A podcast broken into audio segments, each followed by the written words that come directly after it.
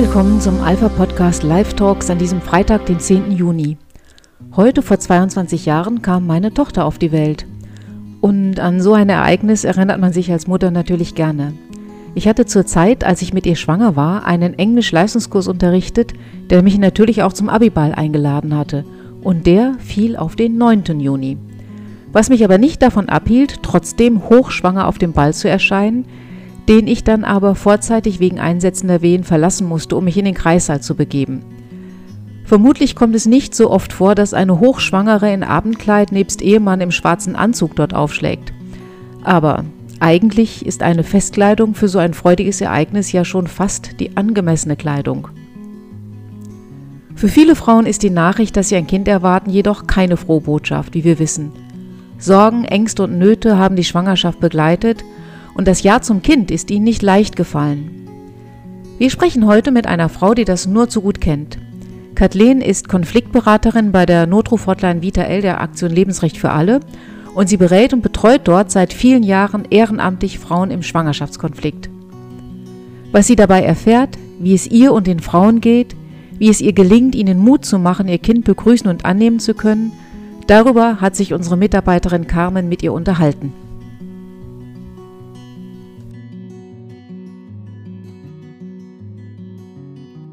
Liebe Kathleen, schön, dass du dir heute Zeit genommen hast, uns ein paar Fragen zu beantworten. Du bist ehrenamtlich bei der Notruf-Hotline Vita L tätig, bei der Schwangere in Not 24-7 und kostenlos anrufen können. Seit wann bist du Vita L-Beraterin und wie bist du zu diesem Ehrenamt gekommen? Vielleicht kannst du dich da auch kurz ein bisschen vorstellen und was hat dich motiviert, Beraterin zu werden? Ja, mein Name ist Kathleen Kram. Ich bin 44 Jahre alt und habe drei mittlerweile erwachsene Kinder. Ähm, ich bin, arbeite im Vaterhaus Fulda ähm, seit, 1900, äh, seit äh, 2015. Das ist eine Initiative im Lebensschutz. Dort haben wir auch immer wieder mit Schwangeren in Not zu tun, wo wir auch ähm, Wohnungen zur Verfügung stellen, die für alleinerziehende Frauen, die es eben sehr schwer haben, aber auch eine Notwohnung für Schwangere in Not. Und ich bin jetzt bei der Vita L seit November 2016 dabei. Das äh, lief über die Monika Friederich, die eine Anfrage an unser Vaterhaus gestellt hatte, ob wir uns vorstellen könnten, bei Vita L als ähm, in der Hotline mitzuarbeiten. Ähm, da ich zu dieser Zeit bereits ähm, bei Rachels Weinberg dabei war, also die Hilfe nach Abtreibung, habe ich erlebt, was Abtreibungen mit Frauen macht, mhm. wie die Frauen, Männer, aber auch betroffen, andere Betroffene, also sogenannte Überlebende, ähm, zu kämpfen haben ja. mit diesem Thema. Und für mich war klar, irgendwie muss ich da auch etwas tun im Vorfeld, bevor es so weit kommt. Also nicht nur zur Hilfe dann, wenn es zu spät ist, sondern eben auch schon im Vorfeld. Und da kam mir diese Idee, ähm, da mitzuarbeiten, sehr gelegen und habe da auch ziemlich schnell Ja gesagt. Sehr schön, vielen Dank. Und wie viel Zeit investierst du so in deine Beratertätigkeit? Also momentan habe ich ungefähr das, das, schwankt immer sehr. Es kommt mhm. immer drauf an, wie viel ähm, unbesetzt ist. Dann springe ich auch mal gern schnell ein. Ähm, so ungefähr um die 20 bis 25 Stunden habe ich Bereitschaftsdienst, was nicht bedeutet, dass ich 25 Stunden in der Woche daran arbeite, sondern ja. eben diese Bereitschaft, Gespräche in Empfang zu nehmen und dann mit den betroffenen Menschen zu sprechen. Mhm. Genau. Ja, das ist ja schon einiges an Zeit. Wie lange dauert denn ungefähr so ein Beratungsgespräch, wenn mal jemand anruft? Das ist auch sehr unterschiedlich. Ja. Ähm, manchmal von ein paar Minuten ähm, bis auch schon mal anderthalb Stunden hatte ich auch schon dabei. Mhm. Ähm, kommt immer darauf an, unter welchem Aspekt oder mit welcher Frage die, die betroffenen Menschen anrufen. Manche ähm, denken wirklich, dass wir eine Hotline sind, wo sie den Schein bekommen mhm. und sind dann ähm, auch enttäuscht, wenn ich sage, nein, den Schein kann ich der Person nicht geben ja. und legen dann auch schnell wieder auf, weil sie einfach das Ziel haben, ja. oder den Tunnelblick schon haben, ab, die Abtreibung ist die einzige Lösung. Da kommt man auch nicht weiter. Und dann gibt es eben, wie gesagt, auch ähm, Frauen, ich hatte aber auch schon mit Männern zu tun, ähm, die ein längeres Gespräch brauchen, mit dem man sich gut unterhalten kann, die sich auch darauf einlassen, die die Hilfe in Anspruch nehmen und auch annehmen und mit denen man auch weiterhin, weiterhin im Kontakt bleiben kann, was auch Zeit kostet. Ja, also du hast gesagt, dass sich auch Männer bei dir melden. Also sind es nicht nur Frauen? Genau, es melden mhm. sich auch, ähm, also in letzter Zeit hatte ich auch vermehrt Männer, die sich informieren wollten, entweder weil die Partnerin selber Angst hatte anzurufen ja. oder eben weil ähm, der Mann, einmal wollte ein Mann auch wissen, wie er seine Frau am besten oder die, die, diese, die Frau am besten überzeugen konnte, kann ähm, abzutreiben. Ja. Oder eben auch, was sie tun können, damit die Frau nicht abtreibt. Also ja. ist eigentlich die ganze Palette dabei. Und was sind so die meistgenannten Gründe, warum die Frauen, mit denen du Kontakt hattest, abtreiben möchten?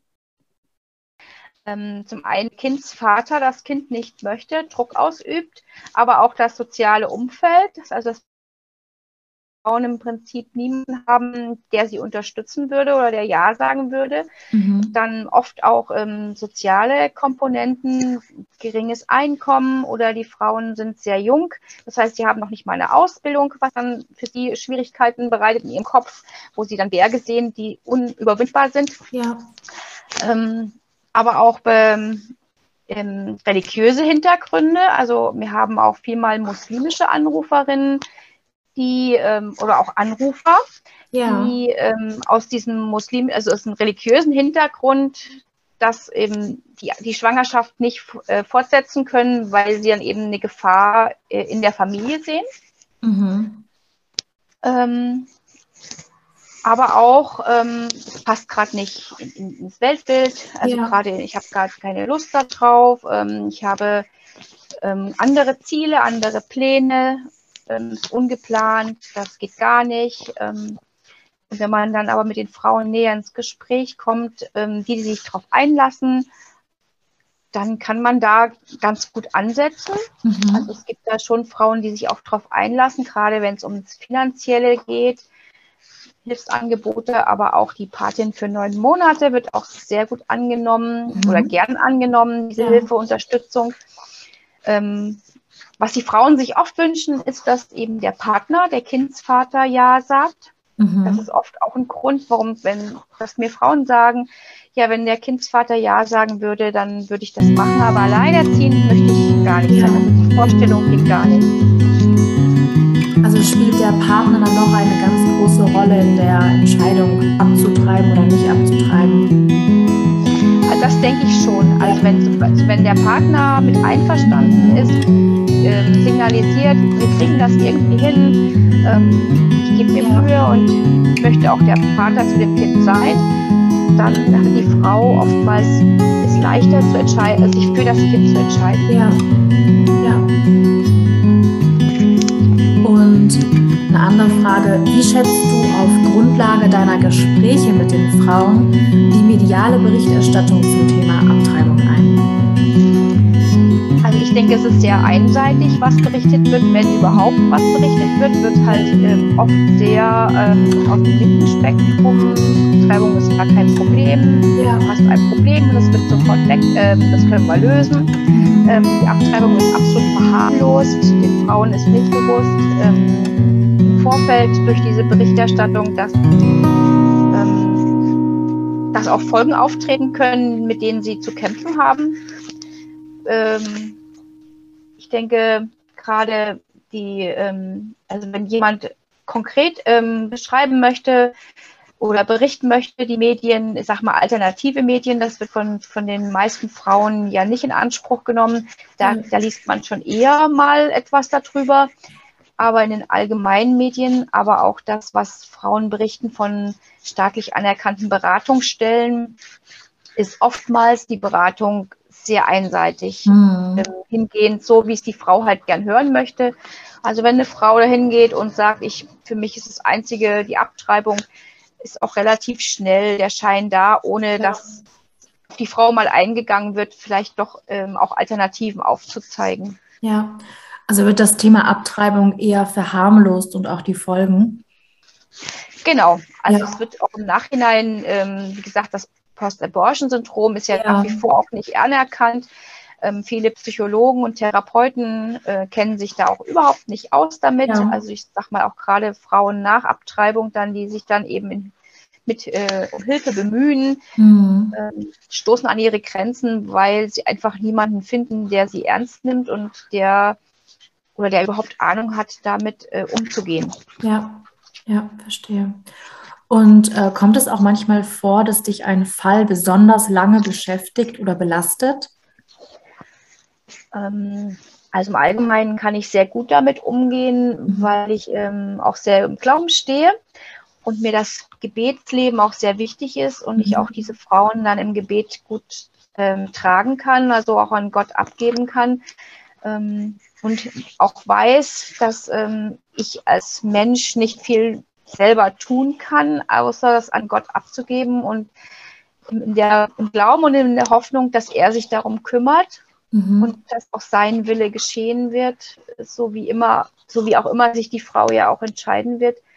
Ja. Ähm, ich biete der Frau Hilfe an, auch ähm, nach diesem Erstgespräch in Kontakt zu bleiben, was manchmal auch passiert. Mhm ähm, begleite ich auch die Frauen. Das geht mir natürlich auch länger dann ne, durch den Kopf, ja. wo ich auch die Frau ähm, länger auch ein Gebet trage. Ich sage mal, so viele ja. Menschen, die das Gebet brauchen. Ich denke, hm, also ich bin katholisch und glaube auch ganz fest, dass wir unsere Mutter Maria als Fürsprecherin haben.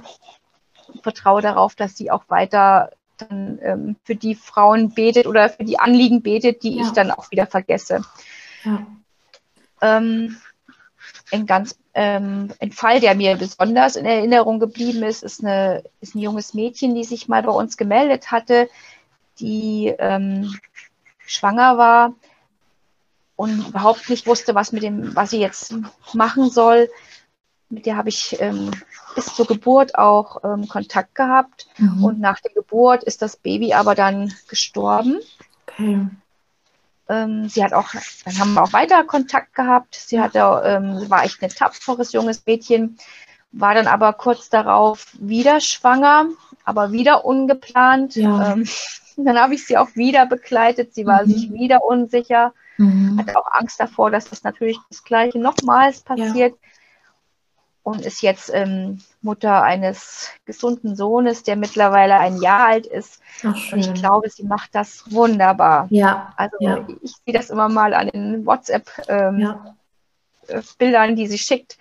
Ähm, ist ein ganz süßer junger Mann geworden.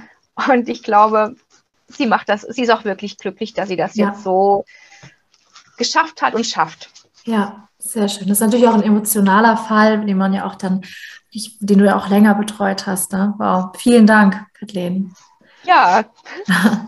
Und dann, äh, ja, was war dein schönstes Erlebnis bei Vita Elm? Ähm, mein schönstes Erlebnis, gut, das war jetzt einmal dieses, dieses Mädchen, ja. was hier, die sich ja dann wirklich für ihr Baby entschieden hat, mhm. die ähm, ja auch schon im Vorfeld bei der, bei der zweiten Schwangerschaft dann ähm, erzählt hat, sie muss die P äh, Pille danach nehmen, ja. weil sie vermutet, ähm, also sie sagte, es wäre aus, auch aus einer Vergewaltigung entstanden, Ach das so. Kind. Und deswegen wollte sie auch die Pille danach nehmen. Ja. Und ähm, ich habe ihr dann auch nochmal erklärt, was auch diese Pille danach äh, bewirkt. Mhm. Und sie hat sich trotzdem, ähm, trotz dieser vielen Widerstände, sie hatte ja selber auch keine gute Kindheit, sie ist auch adoptiert und mhm. ich glaube, darunter leidet sie auch gewaltig. Dennoch entschieden für das Baby und ich glaube, ähm, dass ihr das auch selber für ihr eigenes ähm, Heil sehr gut tut. Also ja. auch für ihren Lebensweg. Ne? Sie war psychisch schon sehr angeschlagen. Und ich glaube, im Moment geht es ihr recht gut. Ja. Ähm, dann hatte ich noch mal eine äh, Schwangere, die ich auch ähm, über die Online, äh, über die ähm, Online, also über die E-Mail-Beratung ja. hatte. Und die hatte mit die hatte ich ein paar Mal, ging das auch hin und her, dann war der Kontakt nicht mehr da. Sie schrieb dann nicht mehr, hat mir aber dann nach der Geburt ähm, ein Foto von ihrem süßen Baby geschickt und darüber habe ich mich echt total gefreut. Ja, ja. Wow, sehr schön. Sehr schön. Ja, was für starke Frauen, ne? Unfassbar. Ja. Ja. Ja. Toll. Und ähm, hat sich deine Einstellung zur Abtreibung und Schwangerschaftskonflikten durch deine Tätigkeit bei VitaL irgendwie verändert? Also ich war ja im Vorfeld schon gegen Abtreibung. Ja. Ähm, das hat sich natürlich nicht geändert. Ähm, ich sehe natürlich jetzt, was das auch für Folgen haben kann, Mhm. auch aufgrund der Tätigkeit, dann die Frauen zu begleiten nach Abtreibung. Ähm, und ich denke, das ist halt wirklich ein sehr wichtiges Aufgabenfeld, wo noch viel, viel mehr Aufklärung stattfinden Ja. muss, noch viel, viel mehr. ähm, Ich glaube, auch an die Schulen gegangen werden muss, ähm, mit Jugendlichen, die Jugendlichen aufzuklären. Was mich auch immer wieder bewegt, ist, das in die Firmenvorbereitung mit reinzunehmen, Mhm. Ja. den, äh, den jungen Mädchen da wirklich Mut zu machen darüber, wenn es wirklich das passiert, dass sie ähm, keine vorschnelle Entscheidungen treffen. Ich zeige gerne mal auch den Film ähm, Der stumme Schrei. Mhm. Ich habe auch mit einer Firmengruppe mal an Plen geguckt, ähm, was die Jugendlichen, glaube ich, auch sehr bewegt hat. Und ich denke, das ist ein Ansatz, ähm, wo, glaube ich, noch mehr getan werden Mhm. muss Ja. also auch im Vorfeld, dass eben die Arbeit im Vorfeld, dass die Frauen gar nicht erst in diese Situation gelangen, entweder unge ungeplant schwanger zu werden, aber auch, äh, wenn es passiert, dass es Lösungen gibt und Wege gibt und dass Abtreibung nie eine Lösung sein kann. Ja. Ja. Sehr schön. Und wie reagiert dein soziales Umfeld darauf, dass du Schwangerschaftskonfliktberatung machst? Also in meiner Familie selber, also ähm, glaube ich, ähm, ähm, die sehen das eher positiv. Ich glaube, da Ja. bewegt sich selber sehr viel. Also meine Tochter hatte das auch mal, ich habe das so mitbekommen, gesagt, dass sie ähm, sich freut darüber, dass ich mich so für äh, Mhm. Frauen gerade in solchen, mit solchen Problemen einsetze. Ja, sehr schön. Ähm, ich glaube, in, in meiner weiteren Familie jetzt, ähm, die sehen, beäugen das oft auch mit kritischem Blick. Ich glaube, die haben sich aber nicht wirklich damit auseinandergesetzt. Ähm, Mhm. Wird eigentlich wenig darauf angesprochen. Ich glaube, Ja. es ist so eher Distanz, ähm, sich dem, dem Thema gar nicht auseinandersetzen zu wollen, weil das eben so ein heikles Thema ist. Ja, ja, verstehe. Ja, und unser Podcast wird von vielen engagierten Lebensschützern angehört. Was würdest du unseren Hörern gerne sagen? Ähm, also ich denke, dass es nach wie vor ganz, ganz wichtig ist, Mhm. ähm, ganz, ganz viele Lebensschützer zu finden und zu werden, ähm, das in die Öffentlichkeit zu bringen, wie wertvoll und wichtig das ist, gerade Frauen und Männer zu unterstützen, dass sie ein Ja für ihre Kinder, zu ihren Kindern finden. Dass die Aufklärungsarbeit sehr wichtig ist und dass sie den Mut haben, auch darüber zu sprechen, auch mit Freunden und mit Bekannten. Und ähm, ja, dass es auch ganz viel Freude bringt, auch in, in, diesem, in diesem Aufgabenbereich zu arbeiten, Ja, auch wenn es nicht immer einfach ist, weil man Mhm. schon auch ähm, sicherlich mit ganz vielen Fällen zu tun hat, wo es dann eben nicht funktioniert und die Frauen trotzdem ein Nein finden. Wir haben aber trotzdem auch schon Fälle gehabt, wo zwar die Frau abgetrieben hat, aber dann ihre Kinder vor der Abtreibung bewahrt haben. Das okay. finde ich auch immer sehr Mhm. schönes Zeugnis dafür, dass Ja. die Arbeit auch trotz, wenn es da in die Hose gegangen ist, Ja, ähm, nicht umsonst war und ähm, ja, dann das andere Baby leben darf. ja, großartig. Sehr schön. Super. Vielen, vielen herzlichen Dank, dass du dir Zeit genommen hast und dass du auch diese unfassbar wertvolle Arbeit tust. Ähm, alles, alles Gute und bis bald. Ja, danke schön.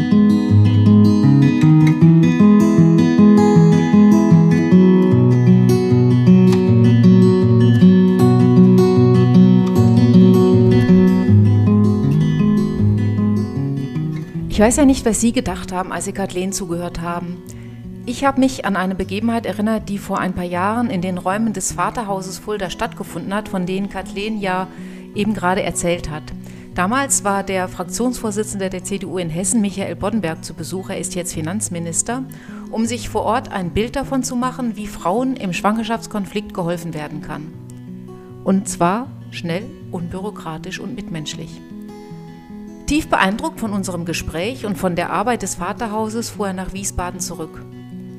Immer wieder, wenn ich ihn treffe, spricht er mich nochmal darauf an und fragt, ähm, wie die Arbeit vonstatten geht, wie die Beratung läuft, wie viele Frauen wir im Moment betreuen. Ich wünschte mir mehr Politiker, die sich ernsthaft für unsere Arbeit interessieren und die vor allem mal das Gespräch mit Frauen suchen, die eine Abtreibung hinter sich haben und die darunter leiden.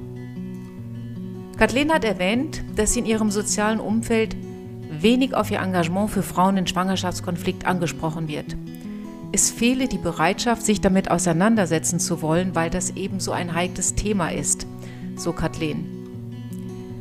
Aber je geringer unsere Bereitschaft ist, über dieses Thema zu reden, desto mehr Raum überlassen wir denen, die dann auf ihre Art das Thema besetzen. Davon sprechen die Schlagzeilen und Meldungen der letzten zwei, drei Jahre in Deutschland eine beredte Sprache. Ich habe jetzt einfach mal für die letzten paar Tage nachgeschaut per Google-Suche und da komme ich dann auf so Schlagzeilen wie Schwangerschaftsabbruch ist Teil der Grundversorgung, Koalition will Proteste von Abtreibungsgegnern vor Beratungsstellen verbieten oder Schwangerschaftsabbruch darf kein Tabuthema mehr sein.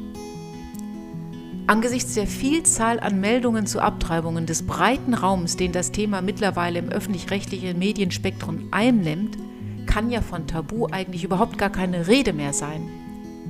Tabuisiert wird jedoch die Position des Lebensrechts. Sie kommt schlicht nicht vor. Und sie kommt überhaupt nicht mehr vor, wenn wir uns von dieser Tabuisierungstaktik einschüchtern lassen und sozusagen im vorauseilenden Gehorsam Selbstzensur betreiben. Seien wir also mutig und verschaffen der Wahrheit Gehör, gelegen oder ungelegen. Nur so kann sie am Ende triumphieren.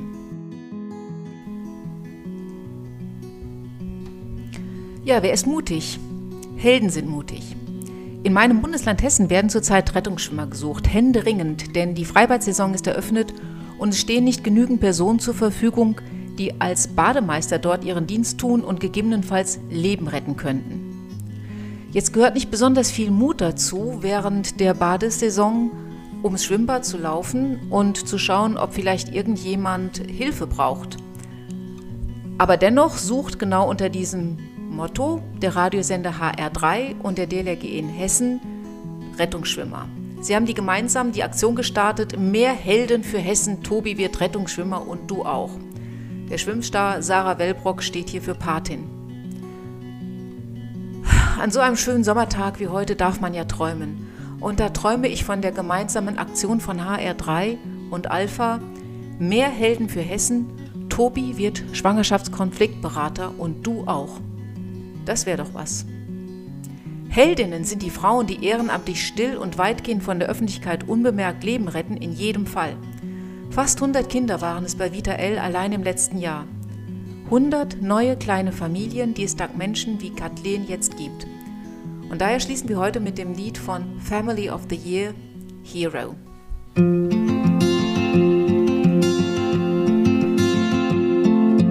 Let me go. I don't wanna be your hero. Big man. I just wanna fight with everyone else. Your masquerade. I don't wanna be a part of your parade. Everyone deserves a chance to walk with everyone else while holding to keep my girl around. And maybe buy me some new strings and her a night out on the weekend. And we can wait